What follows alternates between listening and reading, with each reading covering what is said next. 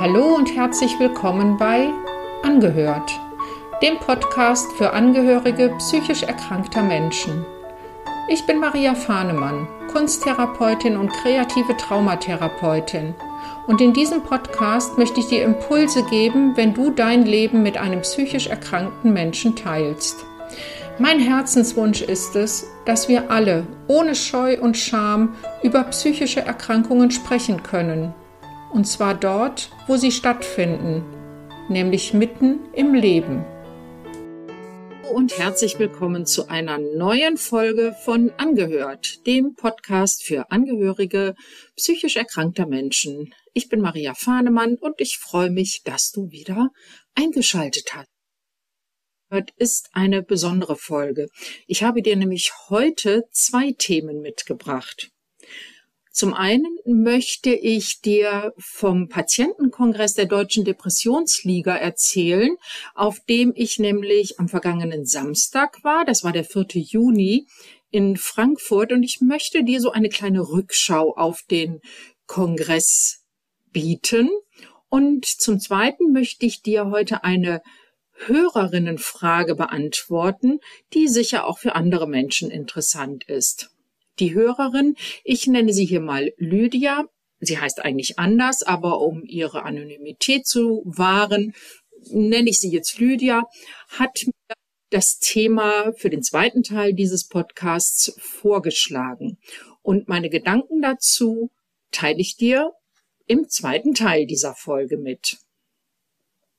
Zunächst mal ein kleiner Rückblick auf den Patientenkongress der Deutschen Depressionsliga. Der hat am vorigen Samstag in Frankfurt am Main stattgefunden und ähm, mir ist da, sind da so ein paar Dinge in Erinnerung geblieben, die ich einfach gerne hier mit dir teilen möchte.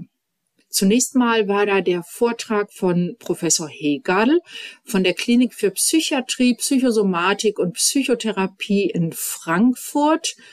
Und außerdem ist äh, Professor Hegel Vorstandsvorsitzender der Stiftung Deutsche Depressionshilfe. Was mir besonders im Kopf geblieben ist, sind zum Beispiel die Krankheitszeichen der Depression. Er hat nämlich dort einen Vortrag gehalten, in dem er noch einmal so das ganze Thema Depressionen ähm, was ist so der Stand der Forschung, was sind die Symptome, ähm, ja, woran, woran kann man Depressionen erkennen? Was ist Depression auch nicht? Da waren ein paar, denke ich mal, interessante Erkenntnisse dabei. Und das hat er in seinem Einstiegsvortrag alles einmal so aufgefaltet. Zum Beispiel die Krankheitszeichen der Depression. Dazu gehören ja beispielsweise die gedrückte Stimmung und auch der verminderte Antrieb. Und hier hat Hegel nochmal differenziert zwischen vermindertem Antrieb und gehemmtem Antrieb. Das fand ich persönlich jetzt auch nochmal interessant, das nochmal so fein zu differenzieren. Er sagt, es ist eigentlich nicht so, dass der Antrieb ähm, nicht mehr da ist, sondern er ist gehemmt. Und das führt bei den Betroffenen häufig zu einer großen inneren Anspannung und Unruhe, bei gleichzeitigem Unvermögen in die Handlung zu kommen. Und so sind ähm, sicherlich auch Aggressionsausbrüche zu erklären, die man ja gerade häufiger, gerade bei Männern mit Depressionen beobachtet. Insgesamt hat er aber herausgestrichen, sind mehr Frauen an Depressionen erkrankt als Männer. Doch das Krankheitsbild bei Männern und Frauen ist tatsächlich ein bisschen unterschiedlich. Außerdem hat er betont, dass sowieso, und das haben auch alle anderen Vortragenden ähm, nochmal herausgestrichen, dass sowieso jede Depression sich von der anderen unterscheidet. Depressive Krankheitsbilder sind also sehr individuell und die aktuellen Behandlungsstrategien sind auch darauf ausgerichtet, sehr individuell zu behandeln, also nicht mit der Gießkanne, sondern beispielsweise, was ja äh, eine ärztliche Domäne ist, wenn es um die Verschreibung Medikamenten geht, wirklich zu schauen, welches Medikament passt zu welchem Patienten. Aber auch in der Psychotherapie, wo es ja unterschiedliche psychotherapeutische Schulen oder Methoden gibt, ist nicht jede Methode oder jede psychotherapeutische Schule für jeden Patienten das Richtige. Eine andere Sache, die Hegel betont hat, war, dass nicht, wie wir es häufig so denken, der Stress bei der Arbeit die Depression verursacht, sondern dass immer eine Veranlagung für Depression da sein muss, damit sie ausbricht. Es ist ja auch so, in der Diagnosestellung der Depression wird immer auch gefragt, gibt es depressiv erkrankte Menschen in ihrer Familie? Weil man heute davon ausgeht, dass es eine familiäre Veranlagung gibt, eben weil es familiäre Häufungen gibt. Später kam dann beispielsweise noch eine ähm, von Depressionen betroffene Frau auf die Bühne, die erklärte, sie könne nicht arbeiten wegen ihrer Depression und hat da auch nochmal betont, sie, ist, sie war Rechtsanwältin, war auch sehr erfolgreich in ihrem Job, dass nicht ihr Job sie krank gemacht hat, sondern im Gegenteil, dass sie krank ist und sie deshalb nicht mehr als Rechtsanwältin arbeiten kann. Besonders beeindruckt war ich auch von den unterschiedlichen Gesprächsrunden mit Betroffenen und Familienangehörigen. Hier war der Tenor eigentlich ganz eindeutig. Wer betroffen ist, soll sich helfen lassen. Und nochmal, man kann es ja wirklich gar nicht häufig genug sagen, Depressionen sind nichts, wofür man sich irgendwie schämen müsste. Die haben auch nichts mit Schwäche zu tun. Man fühlt sich in einer depressiven Krise natürlich schwach, aber es ist nicht eine Schwäche, die schon angelegt ist in der Person und die dann dazu führt, dass man Depressionen bekommt. Es waren auf dem Kongress mehrere Gesprächsrunden mit sehr jungen Menschen. So war beispielsweise Kathi Hummels, die ja auch mit ihrer Depression an die Öffentlichkeit gegangen ist und damit auch dazu beiträgt, dieses ganze Thema zu enttabuisieren. Sie war auch in einer der Gesprächsrunden und alle haben eindeutig gesagt, ähm, lasst euch helfen. Dazu hat übrigens Professor Hegel nochmal geraten, auf jeden Fall als Patient, als Betroffener sein engstes Umfeld und damit sind zumindest mal die PartnerInnen und auch der Freundeskreis gemeint, über die Depression zu informieren. Und darin waren sich alle einig, auch die Angehörigen. Je offener mit der Erkrankung umgegangen wird, desto leichter wird es für alle Beteiligten.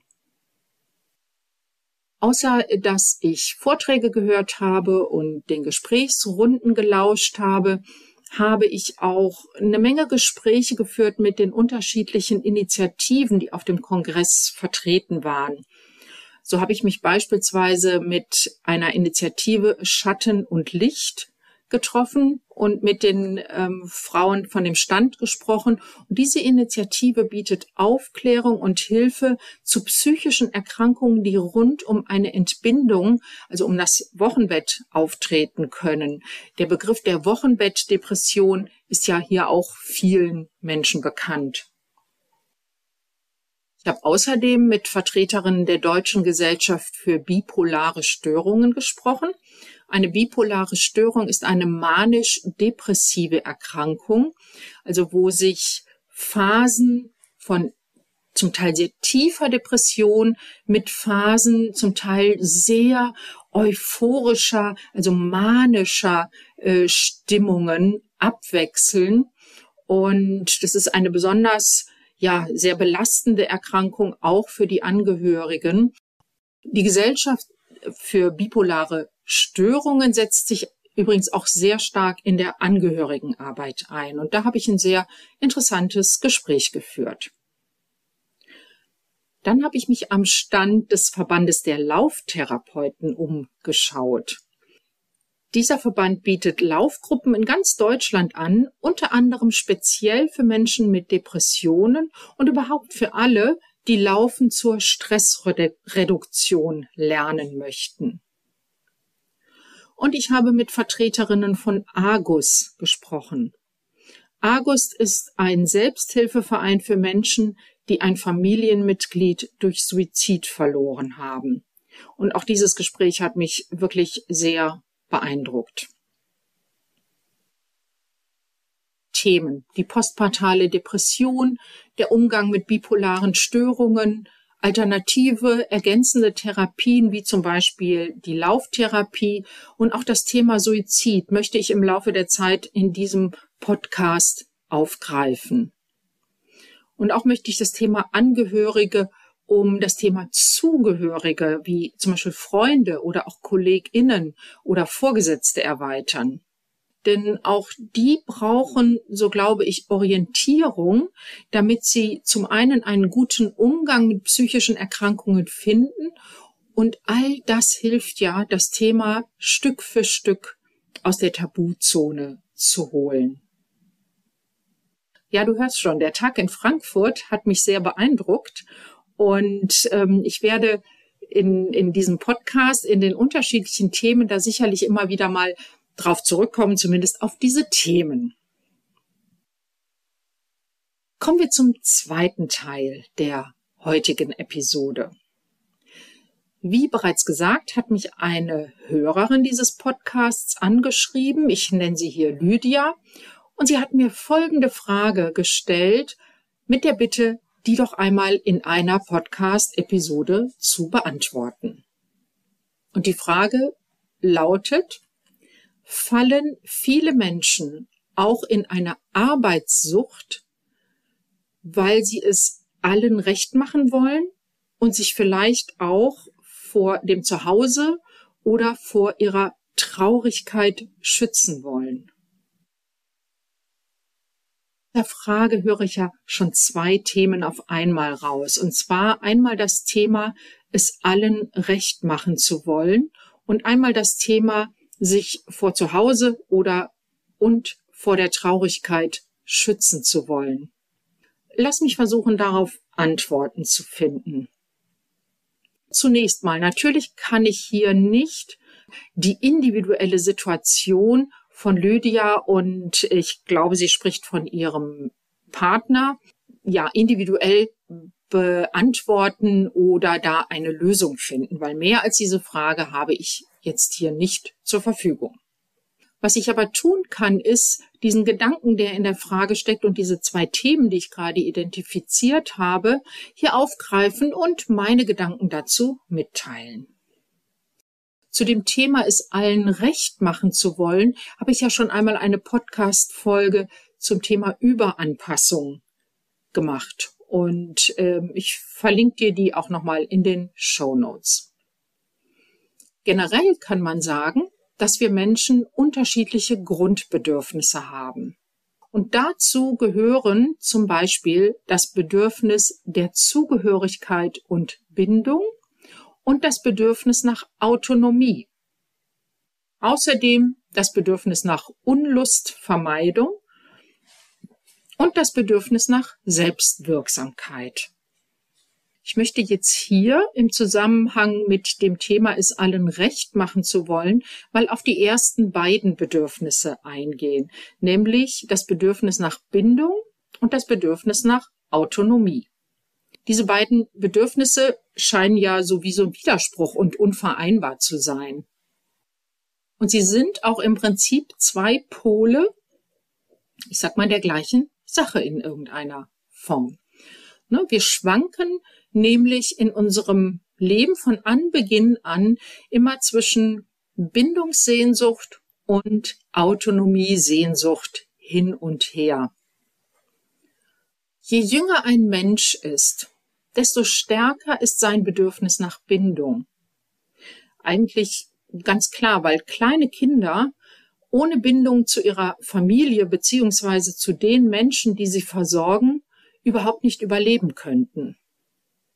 Doch auch wir Erwachsene brauchen die Bindung, die Anbindung, die Verbindung mit anderen Menschen, weil nur so Und jetzt ähm, argumentiere ich mal ein bisschen globaler. Nur so können wir als Menschheit zu Erfolg kommen, nämlich indem wir zusammenarbeiten und ähm, ja zusammengehören oder ein Zusammengehörigkeitsgefühl entwickeln.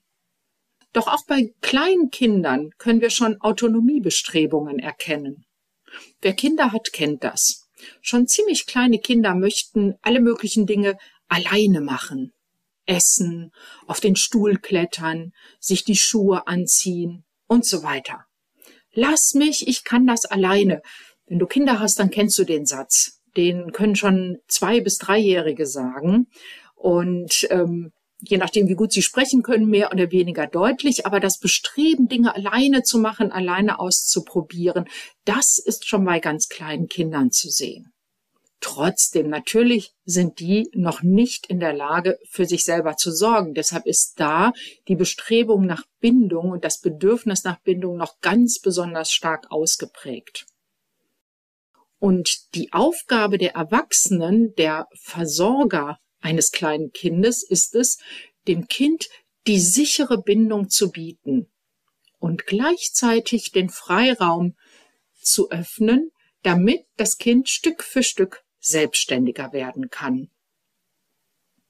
Wenn diese Erwachsenen, warum auch immer, diese sichere Bindung nicht bieten können, unternehmen Kinder große Anstrengungen, die Bindung beziehungsweise die Anbindung zu bekommen oder wenigstens nicht zu verlieren.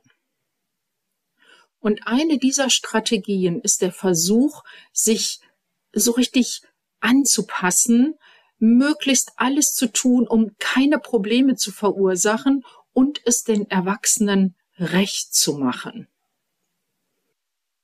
Das wird dann so stark ähm, ja in die Persönlichkeit kann man sagen aufgenommen, dass es auch später im Erwachsenenleben mit in die Erwachsenenbeziehungen hineingenommen wird.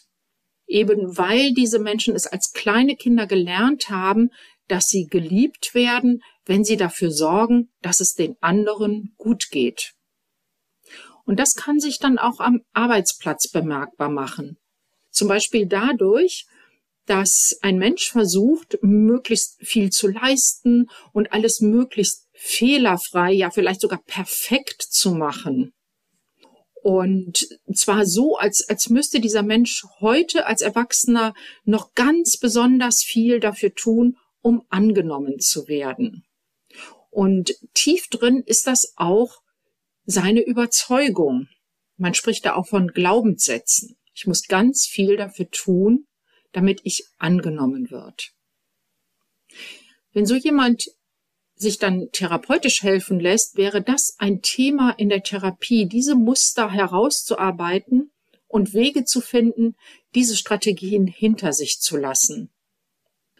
Dazu hilft es, wenn dieser Mensch die Erfahrung macht, dass er einfach wunderbar ist, so wie er ist, und dass er um seiner selbst willen gemocht und angenommen wird und dass er oder sie nichts dafür leisten muss. Und dafür ist Therapie ein ganz wunderbarer Raum. Das zweite Thema, das in Lydias Frage steckt, war ja, sich zu schützen, also ganz viel zu arbeiten, um sich vor unangenehmen Gefühlen wie der Traurigkeit zu schützen. Und es ist so, um sich vor unangenehmen Gefühlen zu schützen, verfügt unsere Psyche über eine ganze Reihe von Abwehrmechanismen. Wenn man davon ausgeht, dass es die Hauptaufgabe unseres Gehirns ist, den gesamten Organismus am Leben zu erhalten, dann wundert es nicht, dass das Gehirn auch die Psyche vor zu starken Belastungen schützen will. Und dazu ähm, gehören manchmal eben auch unangenehme Gefühle. Zumindest sind es, naja, zu starke Belastungen. Da würde man ja denken, da wird man gar nicht mit fertig. Aber zumindest können unangenehme Gefühle starke Belastungen sein. Und unser Gehirn versucht dann, uns davor zu schützen und ähm, hat dazu eine Reihe von Abwehrmechanismen gebildet. Jetzt mal so ganz einfach und ganz ein bisschen platt vielleicht ausgedrückt. Aber so ungefähr kann man sich das vorstellen. Diese Abwehrmechanismen sind für unser Lebensglück nicht immer förderlich. Kommen wir zu Lydias Frage zurück. Kann es sein, dass sich jemand durch, sagen wir mal, übertriebenes Arbeitsverhalten vor Traurigkeit schützen möchte? Dabei kommen meines Erachtens vor allem die Abwehrstrategie der Leugnung in Frage. Wenn sich jemand in Arbeit stürzt, weil, oder vielleicht sollte man sogar sagen, obwohl er merkt, dass er traurig ist, oder na, vielleicht merkt er das noch nicht mal so deutlich, sondern er merkt, da ist irgendwie so eine innere Unruhe, ein, ein inneres Unwohlgefühl. Das kann Traurigkeit sein, das kann auch Erschöpfung sein, das kann auch eine Ratlosigkeit sein. Dann hat er vielleicht das Bestreben, dass er die Traurigkeit oder die Ratlosigkeit, die Erschöpfung, klingt jetzt komisch, ne? Die Erschöpfung mit viel Arbeit, aber okay, dass er das, dieses unangenehme Gefühl quasi wie wegmachen will. Er oder sie will das nicht mehr spüren. Vielleicht aus Angst, sich in dieser unangenehmen Emotion zu verlieren, vielleicht darin unterzugehen. Und wer dann so eine Selbstüberzeugung hat, dass er stark sein muss, sich keine Schwächen erlauben darf, dem machen Gefühle wie Traurigkeit oder Erschöpfung oder auch so eine unbestimmte innere Unruhe, Unwohlsein unter Umständen große Angst. Bei den PartnerInnen meiner KlientInnen scheint das häufiger der Fall zu sein. Jedenfalls berichten mir Menschen in meiner Praxis immer wieder davon, dass sich ihre erkrankten Angehörigen gar nicht eingestehen wollen, beispielsweise an einer Depression erkrankt zu sein. Leider führt ein solch übermäßiges Arbeitspensum Pensum dann nicht zum gewünschten Erfolg, nämlich dass die unangenehmen Gefühle weggehen sondern manchmal kommt es über kurz oder lang zu einem Zusammenbruch. Spätestens dann sollte man sich den Gefühlen von Schwäche und Traurigkeit stellen. Und da ist die Begleitung durch einen Fachmenschen, einen Psychotherapeuten oder einen Arzt genau der richtige Weg. Es gibt einen Spruch, der das ganz gut auf den Punkt bringt. Der Weg aus dem Schmerz ist der Weg durch den Schmerz. Und diesen Weg muss man nicht alleine gehen. Für dich als Angehörige kann es zum Beispiel der schmerzhafteste Punkt sein, hilflos mit anzuschauen, wie dein Partner oder deine Partnerin eben einen solchen Zusammenbruch erleidet. Deshalb ist es auch so wichtig, immer wieder den Kontakt zu suchen und ins Gespräch zu gehen und dabei natürlich auch die eigenen Grenzen zu beachten. Und das ist das, was diese, das ist so eine richtige Gratwanderung, die das Ganze auch so wahnsinnig anstrengend macht. Indem du nämlich nicht zum Behandler wirst, sondern einfach nur versuchst, an der Seite zu sein und ins Gespräch zu gehen. Und das gelingt dir nicht immer. Und das ist auch etwas, was es so schwierig macht, das nämlich anzunehmen, zu akzeptieren. Du kannst zum Beispiel auf die Folgen, zum Beispiel der Arbeitswut, hinweisen. Und das machst du am besten immer, indem du von deinen eigenen Sorgen sprichst, die dir das bereitet. Das können dann so Sätze sein wie, ich sorge mich um dich, wenn ich sehe, wie viel du in letzter Zeit arbeitest. Oder ich habe Angst, dass du das nicht mehr lange aushältst. Oder ich habe mitbekommen, du hast dich ganz schön verändert in letzter Zeit und ich habe das Gefühl, du tauchst immer tiefer in deine Arbeit ab. Wollen wir da nicht mal gemeinsam nach einem Ausweg suchen? Und ich weiß, wie schwer es ist, das zu ertragen und das auszuhalten. Also das war jetzt mein Satz an dich als Angehörige, Angehöriger. Ich weiß, wie schwer das für dich ist, das zu ertragen und auszuhalten. Und Lydias Frage war ja, kann das viele Arbeiten eine Strategie sein, sich vor der Traurigkeit oder vor zu Hause zu schützen? Und meine Antwort ist ja, ja, das, das kann es durchaus. Wenn du das bei deinem Partner oder deiner Partnerin bemerkst, dann mag ich dich wirklich ermutigen, das anzusprechen. Vielleicht stößt du nicht sofort auf offene Ohren. Und vielleicht ist das sogar ziemlich wahrscheinlich, dass da nicht direkt eine Gesprächsbereitschaft da ist. Doch auch da mag ich dich ermutigen, am Ball zu bleiben. Unter Beachtung deiner eigenen Grenzen. Wenn du dich in dieser schwierigen Phase begleiten lassen möchtest, dann sprich mich gerne an. Vereinbare einen Kennenlerntermin, völlig unverbindlich.